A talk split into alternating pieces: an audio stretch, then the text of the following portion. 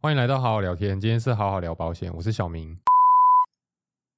抱歉，再次，嘿嘿嘿嘿嘿，出事，再次，再拍一次，快点，快点！不用不用拍。欢迎来到好好聊天，今天是好好聊保险，我是小明。我是 Kevin，我们会用三分嘲讽、七分认真的口吻带大家看懂保险。那我们今天要讲一些就是最近的新闻哈，哦我先我先开始。那我这则新闻是十二月初的时候，就是金管会宣布啊，调升台币、美元、澳币及欧元呃四大币别的保单责任准备金准备金的利率。那台币跟美元保单的折准率各调升一码，哦，一到三码，那你的保费就会下降。那我跟大家说，这个调整调整这个准备金的利率啊来说的话，就是有点像，呃，我现在提存的钱，就是你的利率上升了，那理所当然的保费啊应该会下降一点，因为我不用提存这么多，就是我本来就已经提，因为利率的关系上升了，所以我可以设计比较简单的，就是比较便宜的费率给你。可是啊，我想跟大家说的不是这个，因为当你看到这个的时候，其实所有的业务员告诉你的都只是明年的保费会下降。如果你要买这些保单的话，保费会下降。但是其实它其实还有融入很多不同的因素，它不是一个单一的因素就可以决决定这件事情的。我是要跟大家讲比较宏观的概念，就是你买这些东西啊，你大部分买的都是寿险，他跟你讲的都是寿险，就是讲储蓄险，储蓄险就是寿险。那如果它变便宜的话，假设我们撇除这个折准率的东西来看的话，那假设说我们现在看日常生活中哪一类的人最多，就是慢慢变多了，那其实就是年纪比较大的人，嗯或者我们要说老人家。那我们现在高龄化社会，老人家比较多的状况之之下的话，其实就是这个比较不容易死嘛，就是直白一点的话就是这样，嗯不容易挂掉。那不容易挂掉的情况之下，寿险变便宜本来就是很正常的，因为风险变嗯低了，死亡率下降了，所以寿险变低了，变变便宜了。可是换个角度想，不容易死掉带来的另外一个问题是什么？就不容易生病，也不是不容易生病，很容易生病。嗯你还是会生病嘛，你会经过这个过程。那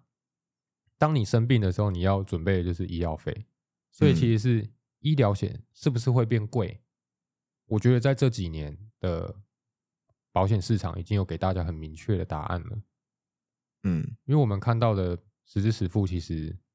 呃，除了变贵之外，其实保障也没有到这么这么的高，没有比以往这么好了。跟以前比起来啊，差很多了，其实对差蛮多。我进市场才两年多三年而已，我看到的东西已经跟我那时候进来的时候已经不一样很多了。因为其实大家其实都有听过自己的身边的业务，不管在最近或最近这几年，其实都会跟你讲说，哎，就是哪一张商品，就是之前有跟你聊过的，但它现在已经没了，或者它现在已经就是现在已经改版了这样子。因为有一些客户可能是我之前没买嘛，那我可能之后想买的时候，我再去找这个业务的时候，业务可能会跟我说，哎，这个东西已经没了，哦，所以我们要换另外一个东西来，另外一个东西来买这样子。那其实里面的一些条款的写法，或是它理赔的东西就差很多了。对啊，嗯就是其实我也不是要不是要吓大家，我只是要跟大家讲说，保险其实是两个面向哦。当某一个风险上升的时候，有另外一种风险就会下降。那我觉得以保险来看，最直接的就是死亡率跟生存率，就是嗯你活着的概率如果比较高的话，某一些商品一定会变贵，那嗯某一些商品一定会变便宜。那如果以这个方式来看的话，绝对是寿险就会越来越便宜。如果是这样看的话，嗯，那可是你你要说它便宜到哪里去吗？对比二三十年前，它还是比较贵。嗯，整体的保费是往上升的，没有错。但是在某一段时期，它其实是会变便宜一点点，但是整体趋势是往上的，包括医疗险也是一样。嗯，所以它只有越来越贵，没有越来越便宜。就算再便宜，也不会比以前的还要便宜。就不会便宜到哪里去啊。对，但是整体来说，有便宜一点点，你可能就会有一点感觉，因为现在你赚嗯的每一分钱都比以往还要难赚嘛。对，而且我们其实要想的另外一件事情是，虽然我们国人的平均余命上升了，代表我们可以活得更久，但活着的这个概念就是我的心脏只要有在跳，那就叫活着。对，我有可能是怎么样？我有可能是活着的，但是我其实蛮痛苦的。对，就是那个状态其实蛮痛苦的。就举我举我外婆的例子来说，那她现在就是只能躺在病床上嘛，插着鼻胃管。对，你说我的外婆已经走了吗？已经过世了吗没？有她还没，她的的确确活着，但是她活着的那个状态是什么样的状态？我觉得其实是大家可以去想，那为什么医疗险啊，或是我们之前讲的失能险，上一期讲的长照险这个东西为什么会慢慢变贵，或者条件慢慢变得越来越严苛？我觉得都是有影响的。对啊，就是就是，反正就是死了比较好，但是痛苦的活着更可怕。对对对对对对对啊，因为大部分到后期的时候，其实身体机能的退化的程度，的确医学的进步可以让你越活越久，嗯但是也有可能是让你躺病床的时间越来越长。嗯哼哼，因为它不管怎么样，你它只要有个机器撑着，你就心脏有在跳，你就是活着。对，那如果你没有签那个放弃急救啊，你就没办法这样死掉。嗯，就是它还是必须得救你。那这个时候其实保险就很重要了。这某在这个这些状态的时候，其实保险就是帮你。那这个钱都很贵啊，反正你就是需要保险。虽然保险有它的极限，但是对这就是没有办法的。那因为没有人会希望就是自己的家人就很快离开你。对，而且就算就算我们今天真的签了放弃急救的同意书，那也有可能是在有没有可能是因为大家都在工作嘛，所以在家里的那个人负责照顾的那个人，他可能没有没有办法当下去决定要不要签这个同意书，没有办法很立即性的去做判断。嗯，那假设好，我们今天真的救回来了，真的救回来了，然后现在插着管，什么东西维生装置全部都插着，然后但你已经签放弃急救同意书了，那要等到什么时候这个东西才会生效？等到下一次有状况的时候。嗯，所以其实，在这段期间里面，我自己觉得啦，以我看我外婆这样子，我觉得其实蛮折磨的。就很痛苦啊。对我们活着有思考能力的人看到会觉得很很不舒服啊。对，我不知道我外婆怎么想的啦。对，但是看起来是真的蛮痛苦的。再加上我外婆因为是失智嘛，所以她其实也不太能讲话，我也不知道她到底是现在是什么样的感觉或者什么样的心嗯情。这样，对啊，好，我们拉回来这边哈，就是那现在折损率上升，但是保险公司就会开始很害很害怕。那害怕的原因就是因为我已经告诉你说明年买会比较便宜，所以你现在就不会买了。嗯对啊，现在不会买，保险公司就担心一个收入的问题。哦，虽然现在只剩下十几二十天的状嗯况，就已经到明年的元旦，但是这二十天其实可以改变很多事情，因为我们知道的东西，我跟 Kevin 知道的东西就是保险的东西都是在每年的六月跟十二月，就是第二季跟第四季的时候，通常都会有一个比较大幅度的变动。那嗯有一些小的商品变化是每一季都会有，这是没办法的。但是比较大的商品都是在呃半年的时候，在一年底的时候都会有一些比较大的微调。嗯，对，所以保险公司其实也会害怕说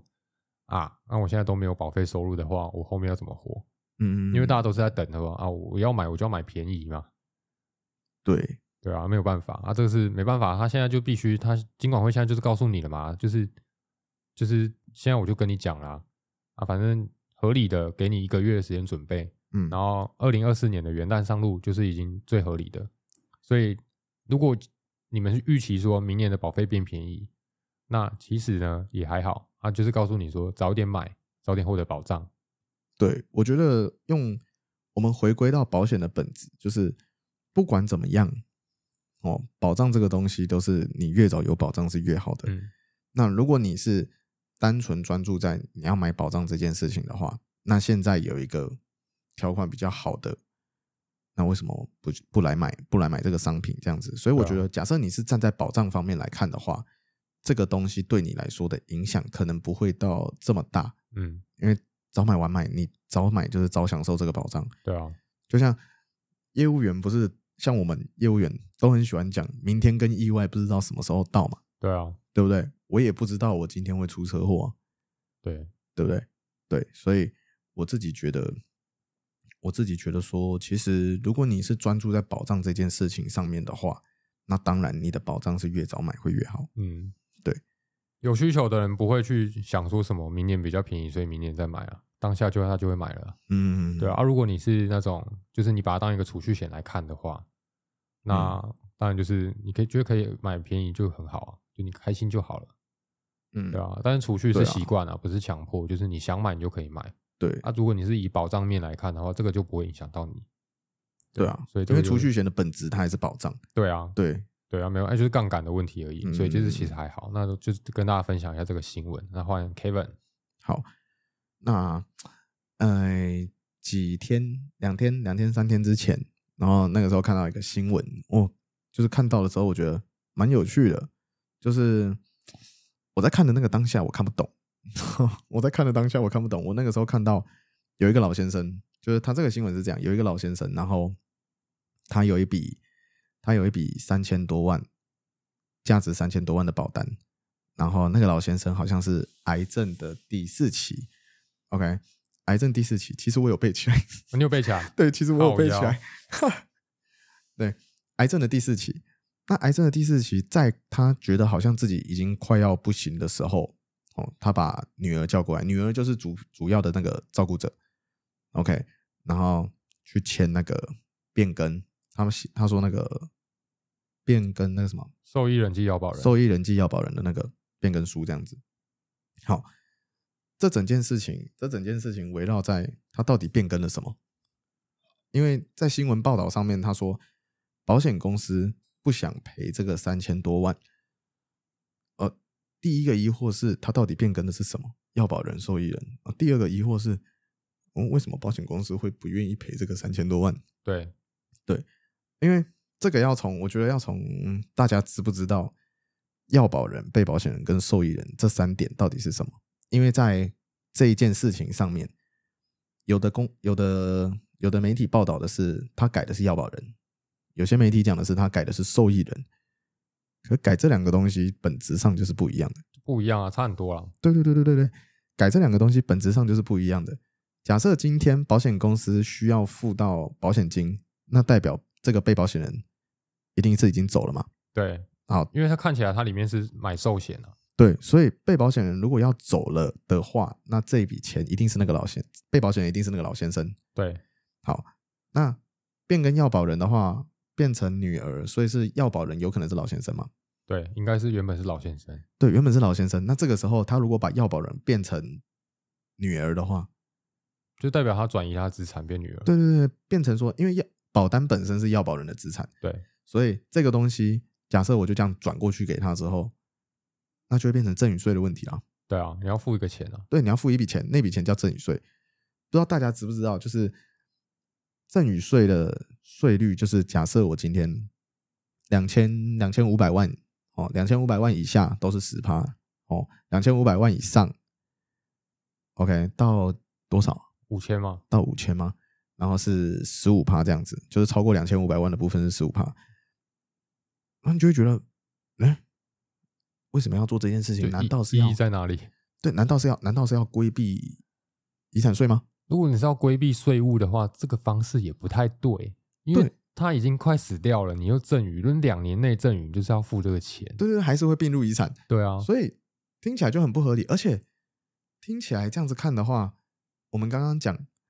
遗产税税率在，如果你是遗产总共五千万以下，假设它就只有这这张保单，嗯，的遗产，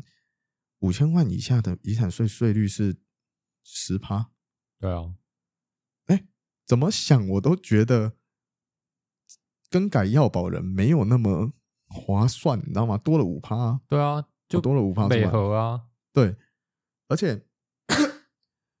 另外一件事情是，其实，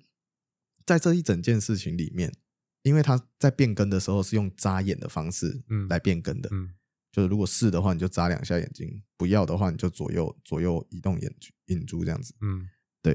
然后，反正目前法院判出来是说，他们现在是无罪的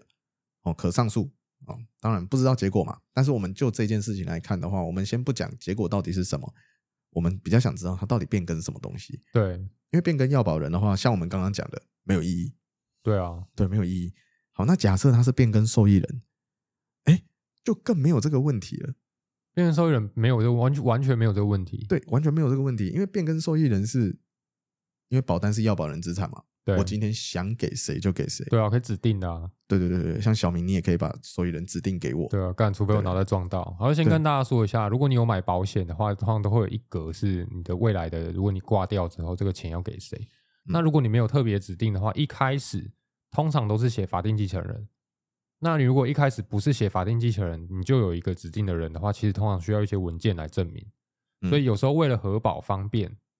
其实大家一开始就会先写法定继承人。对，但是当你写法定继承人之后，保单下来之后，如果你有想要变更，请你尽快去变更。应该说你什么时候要变更都可以，但是就尽快。对，因为保单这种东西哦，握着三年可能不会忘，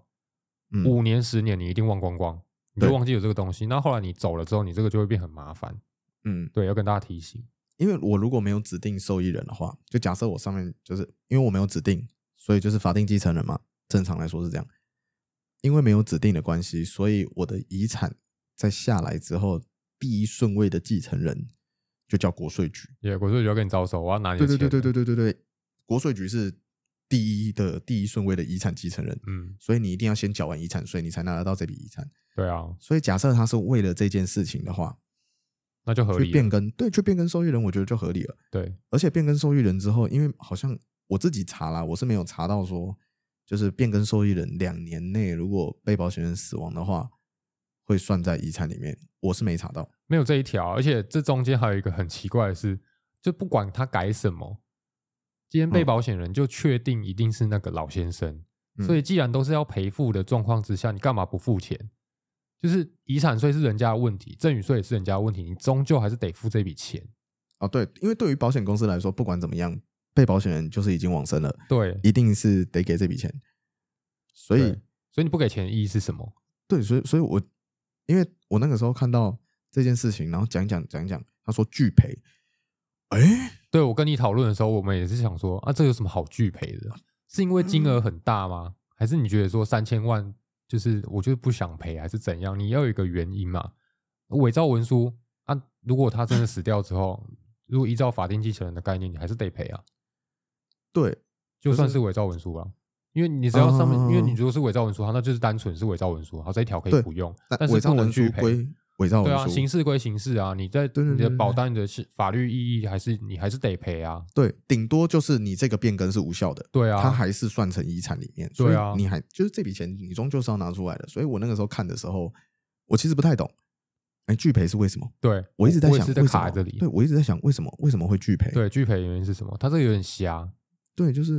嗯，没有我我没有办法，我甚至没有办法想到理由。然后我就想说，哎呀，会不会是其实女儿是那个女儿是被保险人？但女儿没死，对我那时候原本在想的另外一件事情，如果女儿是被保险人，爸爸是要保人，对啊，那离开之后，这笔钱理所当然会变成法定继承人共同继承嘛，就是对啊遗产了，所以赶快赶快过过去，对啊，听起来很合理。对啊。唯一不合理的就是，如果是这样子的话，那保险公司也不需对要啊，他一毛钱都不用。用付啊。对对对对，他对只是对改一下而已。对所以他现在要付钱，然后不愿意付的时候，所以代表说这个实际上被保险人就一定是那个老先生。对，被保险人应该是那个老先生。对，，那那不付钱的原因是什么？就没有办法理解。嗯，哦我看底下留言很很那个啊，就是很就是很很气，他说可以直接公布是哪一间吗？但是我跟大家说，如果是这种法律的东西啊，通常都不会讲说是哪一间啊，嗯，就是如果很大的话，上次那个就有，我们上次讲仔仔那个就有，嗯，可是其实我觉得主要是因为他现在这还是可以上诉的，对，可是上无次罪就不推公定嘛布了，对，对啊，就我现在公布了就就有点那个名誉毁损的感觉，对对对对对对，但是不公布的原因，我到现在就是就是大家会猜啦，就是可能你比较容易嗯受伤的，有、买过保险受伤的，我觉得大家猜的都是那几间，那我不方便跟大家说哪几间，就是大家自己去查，是吗？我在我在下面看到很多、欸，就是对，都两是三啊间对不对？嗯就都是是那几间嘛，都是不一样的，都是不一样的。每次这样看下来就，我到底是哪一间？对，就是大快家好把像全部的保险公司讲完。对对，这几间问题特别多。那我跟 Kevin 的第二个问题就是这一篇新闻是谁写的？就是我们在看的时候，我们我们自己是业务员，我们比较敏感。就是你说签这个受益人暨要保人资料变更申请书，到底是变谁？对到底是变更谁？对怎么我在这边看要保人，这边看受益人？对，啊那因为我们刚刚两个刚已经分析过了，就是改什么的意义不大，改什么比较有意义的话，那其实这个就比较专业哦。就是照理来说，应该改受益人就好了，就要保人是不用改的。对对啊，因为最后继承的只要是受益人，只要是指定他就没有问题。嗯哼，对，因为终究还是得赔。所以如果去改要保人的话，其实就意义真的没有很没有到很大啊、就意义是什么我不清楚，因为就是对税也是诶税还是有啊。可是因为我觉得就算今天是改受益人好了，那我觉得那也是跟国税局的问题，是他们跟国税局的问题。对啊，你还是得付钱啊、就是你保险公司你就付钱吧。哦，我觉得你不用下来淌这个浑水。对，不要因为什么三千万你就不想付啊，这终究也是人家缴钱买的保单嘛，那你嗯，就认了。人家又不是没有缴钱，而且保费应该不少。对啊， 3000如果是多万的话我保们费假设很以少摊二十年来看的话，终身寿险来看的话，要赔到三千30万，很多呢。三千万，你一年大概缴一百万哦，对，一百左右。一百左右。这这老先生其实蛮有钱的，对，那我觉得啦，因为就像我们，就像我们平常我们不是其他专业领域的人，我们不知道这个东西要怎么写。那其实就算是在写稿的人，也不会知道说这个东西到底有什么差别。或有时候我们可能就想说，哎、这样比较快，我们就赶快写上去。反正他的那个变更书上面，变更书上面就写受益人及要保人变更书嘛，二分之一 fifty fifty 一定是可以猜中的。对五十 percent 的几率，我一定我一定写哪一个都有五十 percent 的几率中。对啊，所以他写这个新闻就有点奇怪，有女儿取代自己成为三千零四十五万保单的腰保人，嗯，就变赠与。对啊，嗯，这样就是送钱呢、对对对，这样就是赠与。啊不，改受益人不是比较 好吗？改受益人就挂了直接拿钱啊，对，改受益人就是挂了直接拿钱。对啊，所以这件事情是，我觉得大家在看这些，因为我们很多报道都是我们自己去看，嗯，简单就是我们可能要有一些媒体试读的能力了。对，就有有人写腰保人，有人写受益人。那我们两个是业务员，我们最直接跟你讲的方式就是，如果有这样的问题，请你及早变更你的受益人。对，就是要去指定一个受益对，人。我们不是教大家怎么逃税，我们是在保障你的权益。对对，因为如果说我是教你避税嘛，其实这也是合理合法避税啊，就是规定就是长这个样子、啊。其实规定就已经写在法条里面。对我，我们只是提醒你说有这样子的状况而已，就是我们也没有教你逃税，因为这个也不是逃税，对我们是合理的避税。就是你当然会觉得钱留在自己身边越多，当然是越好的。嗯，对，所以我们只是教你一个合理的方法、合法的方法，我们没有教你一些嗯不正当的方法，这是正常的。对，所所以以其实这件事情是，这件事情现在就会变成很诡异。因为问题最大的是保险公 司，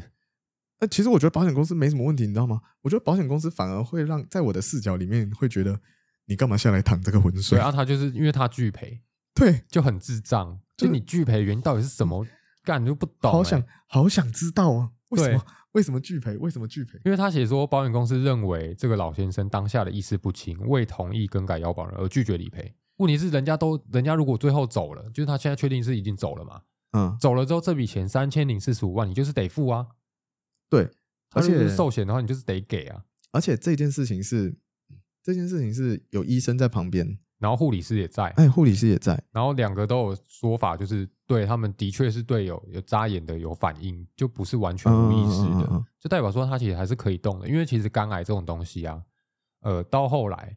就是不管是肝硬化或是肝癌，其实到后来都是你说他会意识不清的时候，就是他的毒素太多，就是昏迷了，嗯那个的确是意识不清。但是撇除这个没有的话，其实他们脑袋是很清楚的，就是嗯可能身体没办法动，但是脑袋是很清楚的，所以用这个方式我是可以接受的，我觉得对是很合理的。可是其实这里也要再跟大家讲一个，就是假设你今天真的是要做一个这种比较大的变更，最好最好的方式就是第一个一定要录影，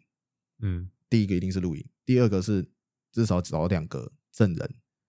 哦，找两个证人，然后录影，录影真的这整个流程都结束之后，把这些东西拿去法院公证。对。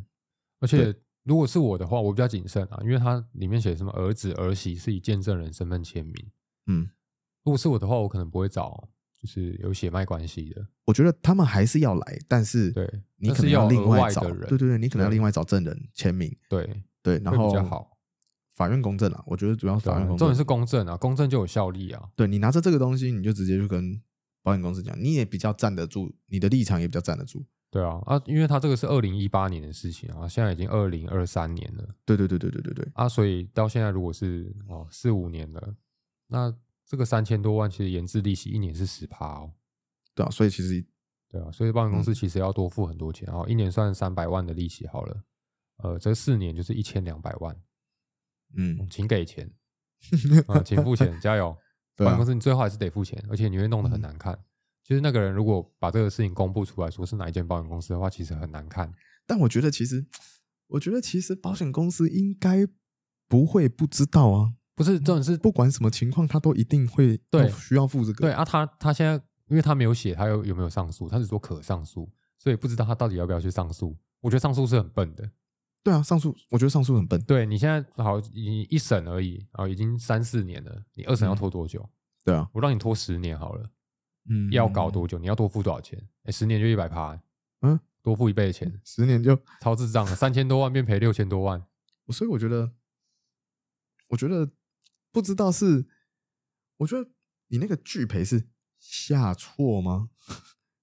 我觉得除了下错之外，我没有办法，我没有办法理解任何的理由拒赔。因为三千万，你说对保险公司很来说很多吗？我觉得其实好像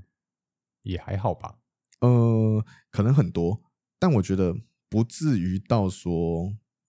这一件事情可以拒赔。对，就是我的意思是说，我的意思是说，因为被保险人的的确确过世了，对啊，他就是走了，对啊，该赔就 赔啦。对，所以不管是变更要保人还是变更受益人，被保险人走了，这笔钱就是一定会一定你需要付出来，对，对该赔就赔。对吗？因为没有一个东西叫做变更被保险人嘛，对，对吗？你今天如果是变更被保险人，把女儿从被保险人，然后变更成老先生，哇，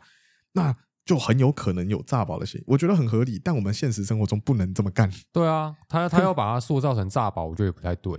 对，就就完全没有诈保。因为我变更个受益人跟或是腰保人，我哪有什么诈保的问题？我那个时候看到诈保的时候，我唯一想到的可能性就是，如果可以变更被保险人，那那被就保有险可能人、啊被保险人就是从女儿改成老先生，那就有可能。对啊，就是问题就对不是啊。我觉得这个就是唯一有可能的诈保情对，况。但是这不可能，对，因为被保险人不能改。对，这很智障。嗯所以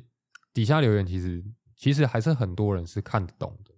嗯，就是也有人在讨论说啊，为什么是去更改要保人，而、不是更改受益人？更改受益人不是嗯比较方便吗？然后大家就知道了这篇报道写错了。对， 就是很明显，而而且还有人去提到税务的问题，嗯，就是很明显。其实我们自己看，我们看完之后，我们也觉得，嗯，三千多万哦，好像很接近那个遗产对对税的对对数对字对哦对，就有可能是这个。嗯，很接近政府就是在法条上面讲的那个免税额。对，然后还有人嗯又提到说，啊，现在这么方便，你干嘛不录影？你怎么那么智障？嗯，对啊，你如果把过程录影下来，其实就不会这样子。对但是我们的想法可能就会在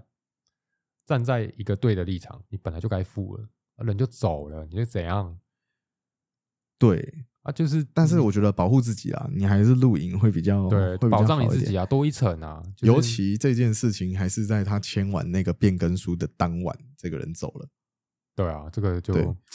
哎，没办法，事情就是这样子发生，所以这个就无解，就是嗯要看后面有没有人上诉了。对对对对啊，上诉的话，我觉得如果因为这一审已经已经人家已经无罪了，如果你去上诉的话，我觉得还是不要了，就是你就给钱吧。我是还蛮还是蛮想知道为什么拒赔的，希望他可以给我一个合理的合理的解对，释。哦不知道，我们之后看可不可以找到这个判决书。我以为你要找到这个这个没有啊，女儿找判决书。我跟你 讲，找找到判决书就会很好玩了，因为判决书写清清楚楚啊，就某某保险保险公司，他可能会什么，嗯什么什么什么叉叉圈圈有没有？嗯，那啊就是圈圈人寿这样。嗯，那、其实我们大概猜就可以知道是什么。而且我觉得，我觉得家属可能也是满脸满脸问号，就是为什么为什么这个东西会拒赔？对，拒赔原因是什么？对，有点像是我阿嬷如果走了，哎，不是如果我阿嬷就真的走了，我阿嬷靠我阿呀嬷走了，我阿嬷走了，然后在她走的前一天，因为前一天我，哎，前一个礼拜啊，那我们还是就是正常聊天，前一天她也有跟我爸讲话这样子，所以如果在那个当下，阿嬷真的真的就是做了这件事情，然后早上马上就走了。哦，那这样子，我如果说要拒赔，我应该会觉得，哎，蛮莫名，蛮对啊，莫很名其智妙障的。欸啊！前一天就好好的啊，对啊不然你要怎样？对对对对，对，蛮莫名其妙的。要说什么？阿妈是呼吸中止症这样。很奇怪。哎、可是底下有一个留言，我现在看到啊，他写老翁是腰保人，被保人是女儿。老翁临终前将腰保人改为女儿，所以他写标题有误。可是这个就怪怪的啊。这件事情怪怪的，因为那如保果险公司我干嘛付钱？被保险人是女儿，保险公司干嘛付钱？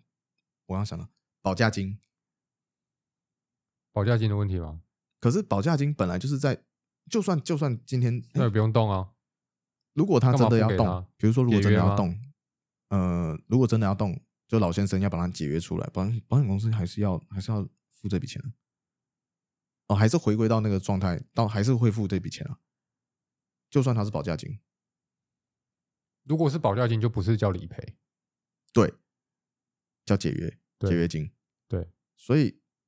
你看，嗯，哎，他那个留言是怎么写？他写说，本报道老翁将受益人将自己改为女儿，他百思不解，老翁为什么是受益人？